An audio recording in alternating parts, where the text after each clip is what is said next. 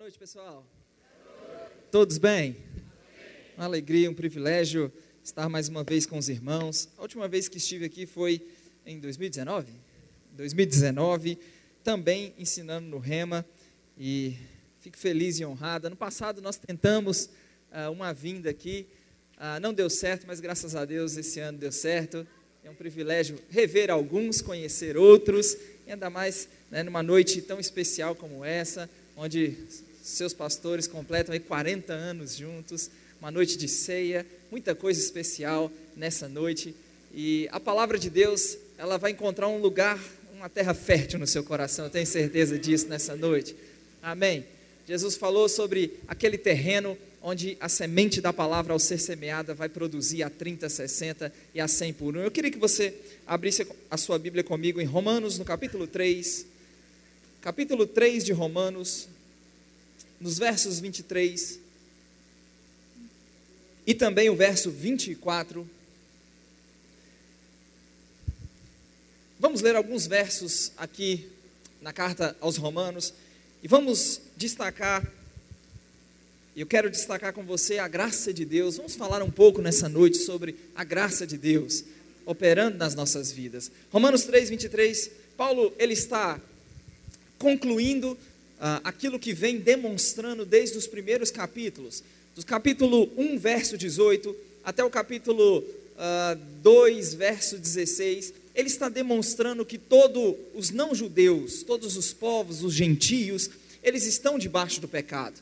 Do capítulo 2, verso 17, até o capítulo 3, verso, 20, verso 21, ah, ele demonstra que todos os judeus estão debaixo do pecado. Obviamente, ele está falando da condição da humanidade antes de Cristo, sem Cristo. Amém, pessoal? Então, é, isso fica ainda mais óbvio quando você lê o verso 9, onde ele diz: Temos nós qualquer vantagem? Não, de forma alguma, pois já temos demonstrado que todos, tanto judeus como não judeus, eles estão debaixo do pecado. E então ele continua como está escrito: não há justo, não há nenhum sequer, não há quem entenda, não há quem busque a Deus, todos se extraviaram.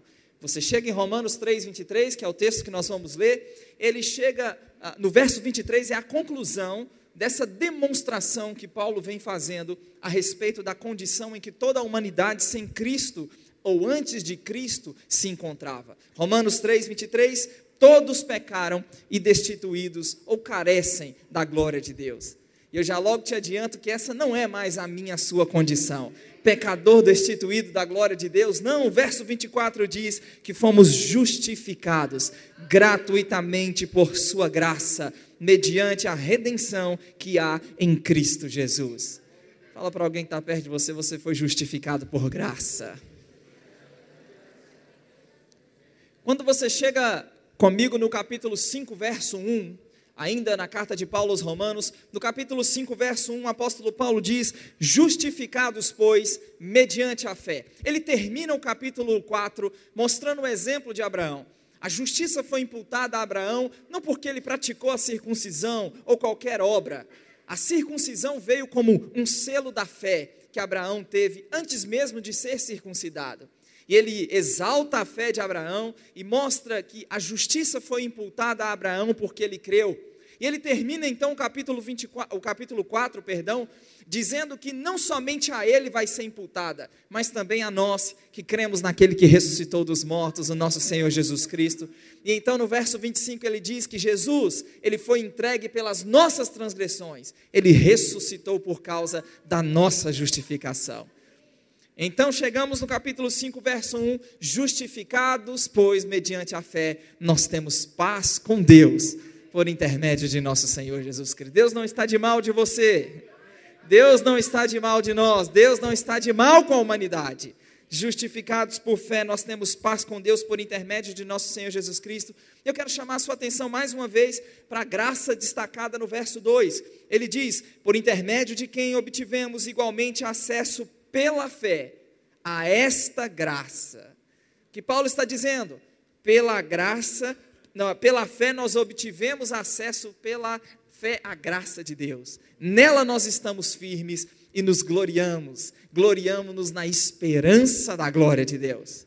A graça de pecador destituído da glória nos colocou numa posição de justificados por fé, em paz com Deus, com a expectativa de que vamos experimentar a glória de Deus. Ainda no capítulo 5, ele contrasta Adão e Cristo. Adão desobedece e resulta em consequências para a humanidade. Por meio de um só homem entra pecado no mundo, pelo pecado a morte. A morte passa a todos os homens, então, porque todos pecaram. Isso está no verso 12. Ele diz que, como eu disse, o texto é bem extenso, não quero mexer com todos os versículos, com todos os detalhes, mas o contexto é exatamente esse: Adão desobedece e as consequências da desobediência de Adão. Cristo obedece. E a obediência de Cristo resultou em benefício, perdão, reconciliação, justificação que nos alcançou. E quando você chega no verso 17, Paulo diz: Se pela ofensa de um e por meio da. Verso 17, você está comigo? Se pela ofensa de um e por meio de um só reinou a morte, muito mais.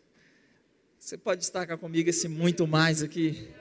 Muito mais. Os que receberam a abundância da graça e o dom da justiça reinarão em vida por meio de um só, a saber, Jesus Cristo recebemos a abundância da graça, recebemos o dom da justiça. No verso 18 ele diz: Pois assim como por uma só ofensa veio o juízo sobre todos os homens para a condenação, assim também por um só ato de justiça. Que ato de justiça é esse? O Jesus, o nosso substituto, que voluntariamente se entregou pelas nossas transgressões. Ele diz: por um só ato de justiça veio a graça sobre todos os homens para a justificação que dá vida. No verso 20 diz: sobreveio a lei para que avultasse a ofensa. Então, os meus alunos aí, rema amanhã estaremos juntos, vamos destacar a lei, o propósito da lei, a, o prazo de validade da lei, tudo isso vai ser abordado durante esses dias. Sobreveio a lei para que avultasse a ofensa, ou deixasse a ofensa destacada, mas onde abundou o pecado, superabundou a graça. A fim de que, como o pecado reinou pela morte, assim também reinasse a graça pela justiça que reina hoje? O pecado pela morte? Não. Assim como reinou o pecado pela morte, e na lei o pecado e o problema do pecado não foi resolvido porque a lei não foi dada com, com o propósito de resolver o problema do pecado. Então, assim ou a fim de que, como o pecado reinou pela morte, hoje o que reina é a graça pela justiça para a vida eterna mediante o nosso Senhor Jesus Cristo. O que reina sobre a minha sua vida hoje é a graça pela justiça para a vida eterna. Éramos ou estávamos na condição de pecadores destituídos da glória de Deus, mas fomos justificados por Sua graça, mediante a redenção que há em Cristo. Recebemos a abundância da graça. Onde abundou o pecado, superabundou a graça. Sabe, irmãos, o que eu quero compartilhar com você nessa noite, e de forma geral, a importância de uma doutrina pode ser medida pela ênfase que a Bíblia dá em determinada doutrina. Muitos crentes, infelizmente, eles querem se tornar experts, ou eles querem se tornar especialistas, eles querem se tornar PhDs, doutores naquilo que a Bíblia pouco fala. E muitas vezes acabam se tornando analfabetos naquilo que a Bíblia muito fala. E quando nós falamos da graça de Deus, nós não estamos falando de um assunto periférico nas Escrituras. Nós estamos falando daquilo que Deus é. A graça de Deus diz respeito àquilo que Deus é. A graça de Deus diz respeito, ou é a base das ações de Deus em favor do homem. A graça de Deus é o poder transformador de quem nós somos, é o poder transformador do, que nós nos tornamos. Olhamos para a Bíblia e vemos que a, a graça tem uma abrangência enorme, ela é profunda, ela é ampla, ela é poderosa. O que é a graça de Deus? A graça, ela é demonstração de favor, especialmente quando este favor não é merecido. Graça transmite a ideia de alguém inclinando-se, curvando-se bondosamente para abençoar alguém que se encontra em uma posição inferior. Alguns homens de Deus ao longo da história falaram um pouco, ou definiram um pouco o que é a graça de Deus. Por exemplo, John Stott disse: Graça é o amor que se inclina, que se importa para socorrer. Harry Ironside disse: graça é o oposto de merecimento. Graça não é apenas favor imerecido, mas é o favor demonstrado por aquele que merecia exatamente o contrário.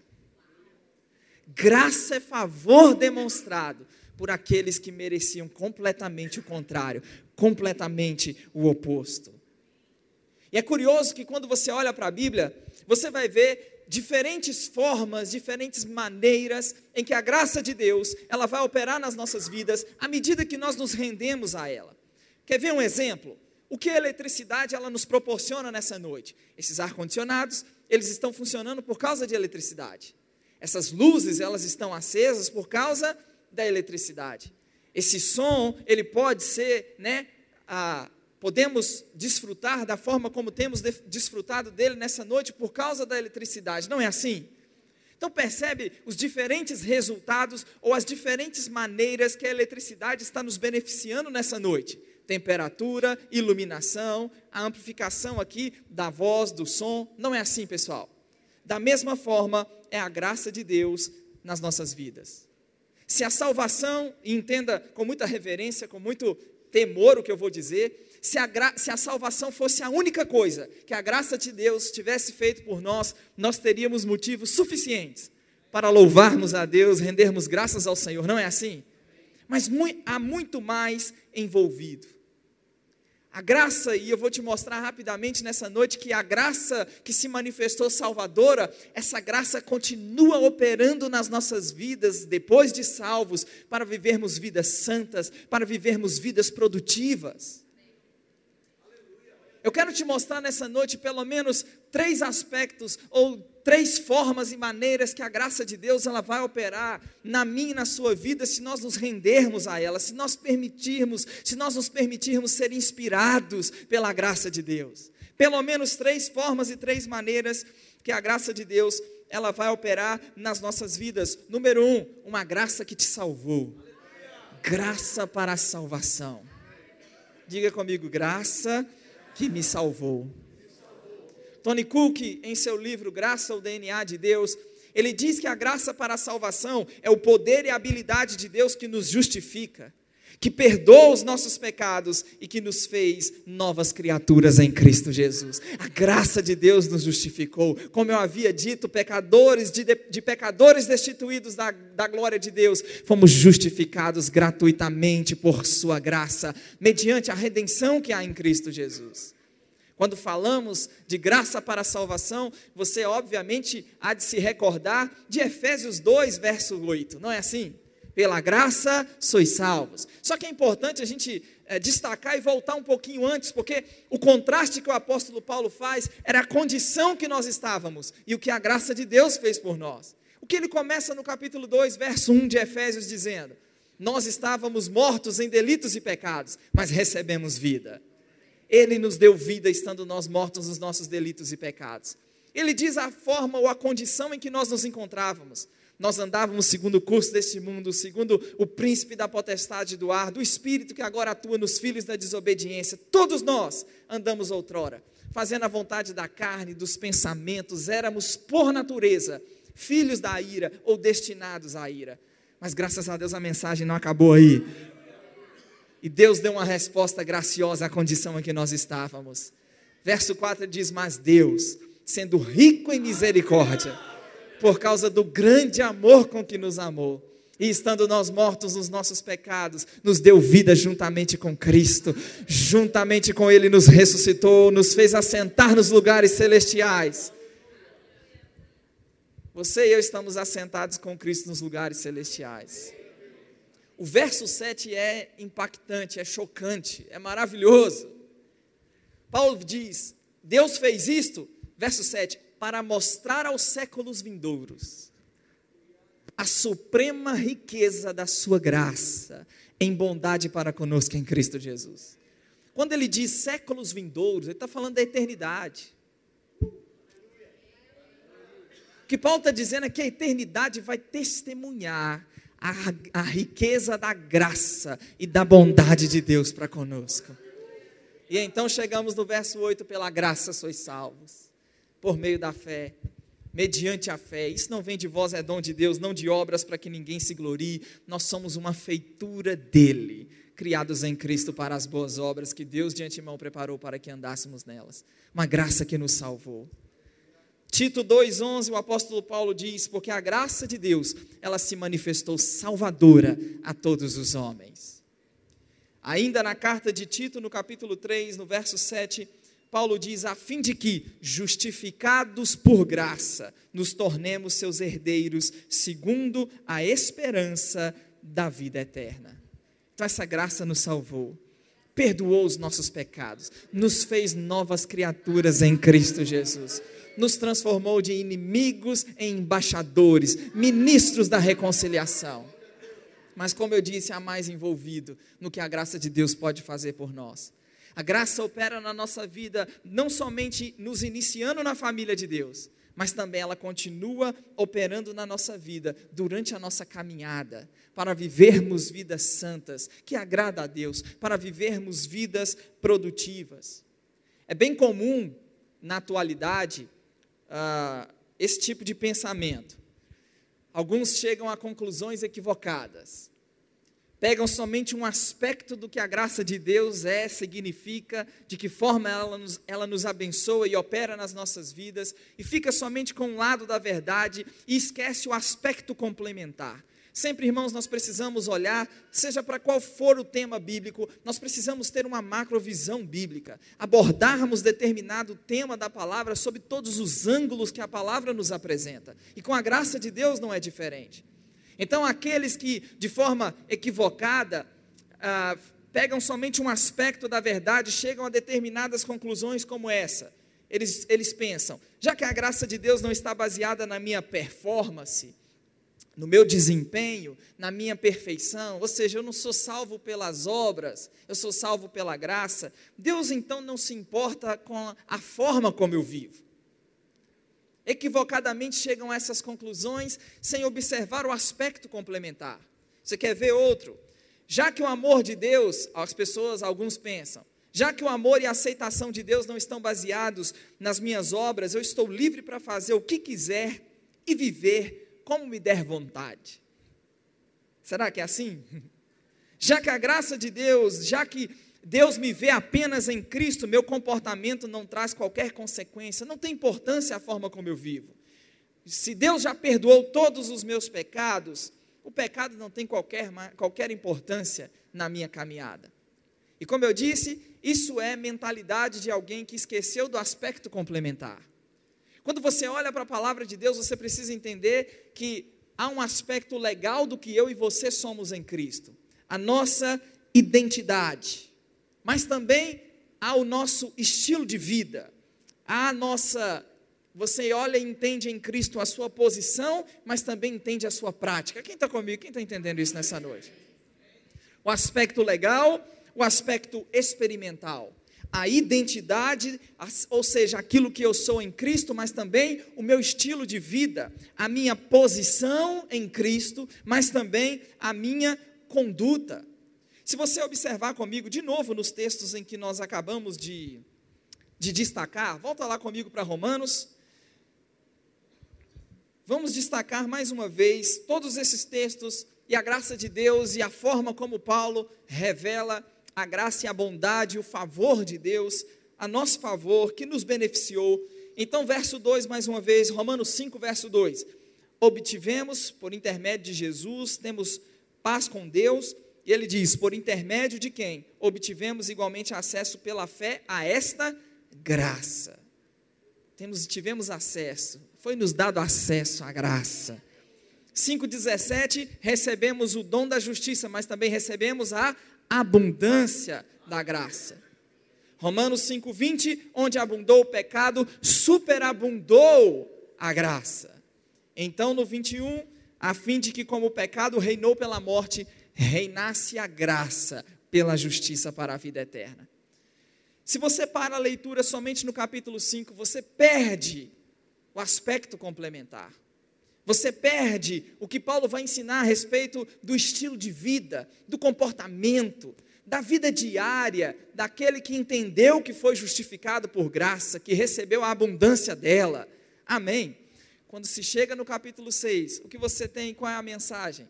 Que diremos, pois? Permaneceremos no pecado para que a graça seja mais abundante? Qual é a resposta de Paulo? De modo nenhum. Como viveremos ainda no pecado, nós os que para ele morremos? Diga eu morri para o pecado.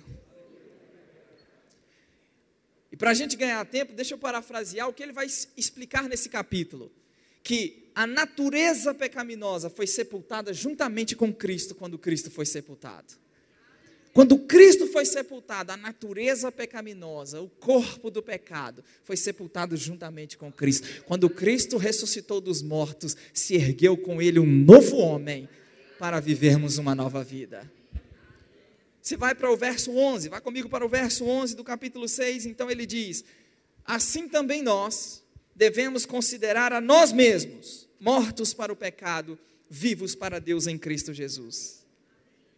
12, olha a linguagem de domínio, de controle, de autoridade. Não reine, portanto, o pecado em vosso corpo mortal, de maneira que obedeçais às suas paixões, nem ofereçais cada um os membros do seu corpo ao pecado como instrumentos de iniquidade, mas oferecei-vos a Deus como ressurreto dentre os mortos, e os vossos membros a Deus como instrumentos da justiça. 14, porque o pecado não terá domínio sobre vós porque não estás debaixo da lei, vocês estão debaixo da graça. Agora, na mensagem do apóstolo Paulo, estar debaixo da graça não é sinônimo para pecar. Para o apóstolo Paulo, estar debaixo da graça significa que, debaixo da graça, o pecado não tem mais domínio sobre vocês. Obtivemos pela fé igualmente acesso pela fé a esta graça, nela estamos firmes. Recebemos a abundância da graça superabundou a graça de Deus sobre a nossa vida. O pecado reinou pela morte, mas o que reina hoje na minha na sua vida é a graça pela justiça e a graça. E onde eu quero chegar com você nessa noite? A graça, ela não somente perdoou os nossos pecados, como também ela nos tirou da autoridade, do domínio, do governo do pecado. O pecado não tem mais domínio sobre nós hoje debaixo da graça, porque a graça não só nos salvou, mas a graça também rompeu com a escravidão escravidão do pecado, nos tirou do domínio, do poder, da autoridade do pecado. O pecado não tem mais domínio sobre nós. Não estamos mais debaixo da lei, estamos debaixo da graça. Mas talvez, sabiamente, alguém, alguém diga: tudo bem, Tiago, eu entendi que sou salvo por graça essa mesma graça que me salvou, essa graça, e uma das, uma das formas e das maneiras que essa graça de Deus operou trazendo salvação na minha vida é me tirando da escravidão do pecado. Quem entendeu isso? Amém. Mas alguém sabiamente talvez diga: Mas eu ainda tenho fraquezas. Eu ainda peco. Quem tem fraquezas? Você sabe que teremos que lidar com fraquezas até a glorificação do nosso corpo. É uma promessa de transformação, de glorificação. Paulo diz que a nossa pátria está nos céus, de lá nós aguardamos o nosso Salvador, o Senhor Jesus Cristo. Filipenses 3:20, ele vai transformar esse corpo de humilhação para ser igual ao corpo da sua glória. Mas até que isso se cumpra, nós teremos que lidar com fraquezas, teremos que lidar com tentações, e vamos colocar os pingos nos is. Uma coisa é ser tentado, outra coisa completamente diferente é ceder à tentação. O que é a tentação? A tentação é a provocação do desejo que pode ser controlado. Por que pode ser controlado? Porque não somos mais escravos do pecado. O que é o pecado? O pecado é a tentação não, que não foi controlada. É quando cede à tentação. Mas você sabia que a graça não só te salvou, e a forma, uma das, das maneiras e um dos aspectos dessa salvação é nos tirando da escravidão do pecado, mas a mais envolvida, essa graça que te salvou, é essa mesma graça que continua operando na minha e na sua vida, nos dando poder para vencer a fraqueza e a tentação. Se você vai comigo para Hebreus no capítulo 4, Hebreus no capítulo 4, no verso 15 Hebreus capítulo 4 e o verso 15. O autor aos Hebreus diz: Porque não temos sumo sacerdote que não possa compadecer-se de nós nas nossas fraquezas. O que Hebreus está dizendo é que nós temos um sumo sacerdote e que ele pode se compadecer de nós na nossa fraqueza. Então percebe que ele não nega o fato que temos fraquezas. Amém, gente? Porém, ele diz que há um socorro, há um escape, há um sumo sacerdote que se compadece de nós. E ele, por que ele se compadece de nós? Ele diz: Antes foi ele tentado em todas as coisas. Quantas coisas ele foi tentado? Em todas as coisas, a nossa semelhança. Então, não se sinta horrível por ser tentado por coisas horríveis a nossa semelhança em todas as coisas ele foi tentado, mas sem pecado. É por isso que Hebreus que diz que ele é esse sumo sacerdote que pode se compadecer de nós. Se compadecer de nós com qual razão, com qual propósito, com qual objetivo? Na experiência da tentação, nós não venhamos a sucumbir à tentação.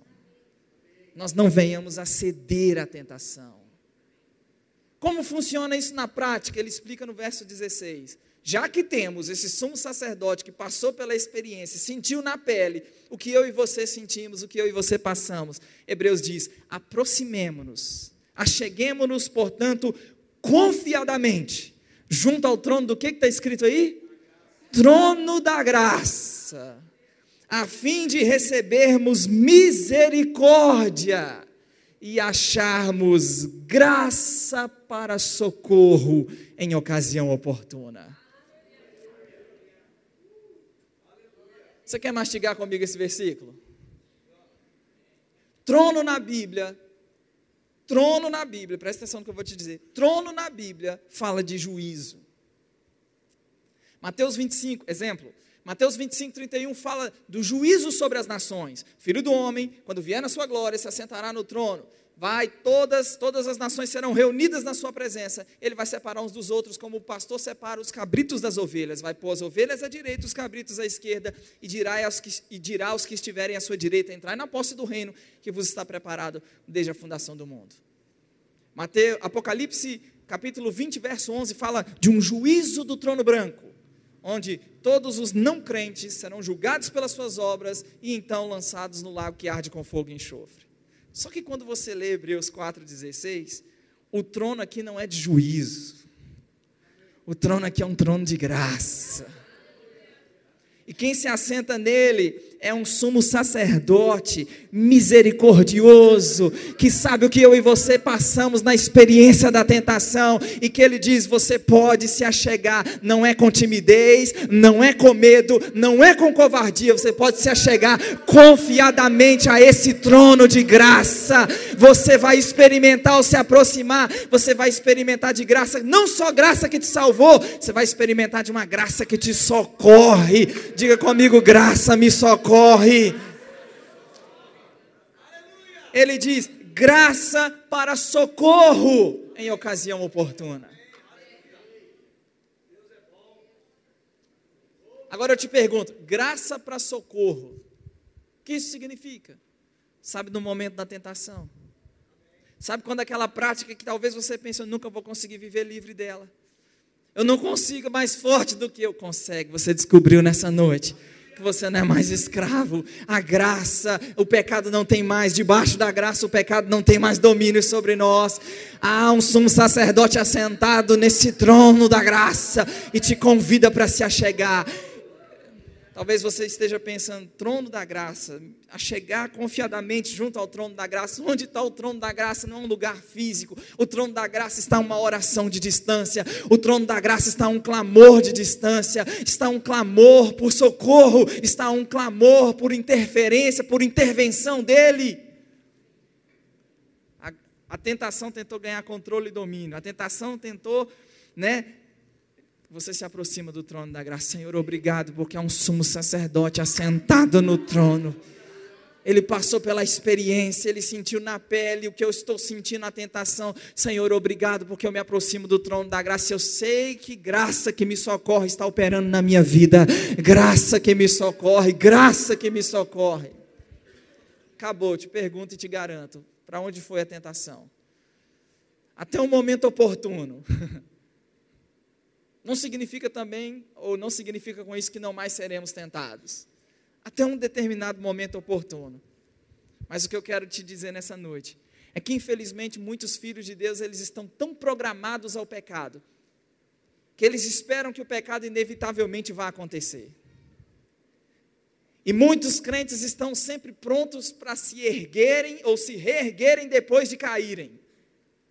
E a mensagem que eu vim nessa noite te dizer e te contar é que você e eu a ajuda vem antes da queda. Se cair, temos um sumo sacerdote Lembra de 1 João 9, se confessarmos os nossos pecados, Ele é fiel e justo para nos perdoar os pecados e nos purificar de toda, toda a injustiça. Ei, mas há um estilo de vida que Deus deseja para nós, há um estilo de vida que Deus está planejando e que em Cristo Ele planejou e Ele espera que vivamos. A ajuda vem antes da queda, a graça que salvou é a mesma graça. Tito, eu mencionei agora há pouco e eu queria que você já fosse ficando em pé comigo para orarmos. Tito, eu mencionei agora há pouco, a graça se manifestou salvadora a todos os homens. Paulo diz, educando-nos. Essa graça que nos salvou, ela também nos educa. Nos educa a quê? Paulo diz, a renegadas, a impiedade e as paixões mundanas. Vivamos no presente século, sensata, justa e piedosamente, aguardando a manifestação do nosso grande Deus e Salvador Jesus Cristo. Eu não sei, a maioria aqui, e é bom, é sinal, evidência de crescimento, a maioria eu não conheço. Nessa noite eu vim te dizer que não importa quem você foi, o que você fez, o seu passado, não há nada, nada, nenhum comportamento, prática está fora do alcance da graça e do perdão de Deus. Talvez chegou aqui nessa noite tomado de consciência de que errei, falhei, talvez não conseguiu nem erguer as mãos por se achar indigno. Uma graça de Deus. Deus sobre as nossas vidas graça que nos lava, que nos perdoa. Fecha seus olhos. Pai, nós oramos e nós nos rendemos à tua graça. Nessa noite destacamos a graça que nos salva, a graça que nos socorre. A graça que nos salva, a graça que nos socorre está muito mais envolvido na tua graça, pela tua graça que somos o que somos, é pela graça que podemos trabalhar. Paulo diz que é pela graça eu trabalhei mais do que todos os apóstolos. Ele diz: não, não eu, mas a graça, a graça de Deus comigo, graça que fortalece. Paulo reconheceu quando sou fraco, então aí que sou forte o Senhor disse: A minha graça te basta. E aqueles que precisam nessa noite ser fortalecidos, eu oro para a tua graça os fortalecendo nessa noite. Aqueles que têm servido ao Senhor com tanta excelência, com tanto esmero, em nome de Jesus Cristo. Eu e você estamos servindo pela graça, é por causa dela que estamos servindo, é pela graça que estamos fazendo o que estamos fazendo. Para aqueles que na experiência da tentação não tem achado encontrado forças a uma graça que nos socorre, a uma graça que te socorre. Para aqueles que entrou aqui sem reconhecer Jesus como Senhor, há uma graça que te salva.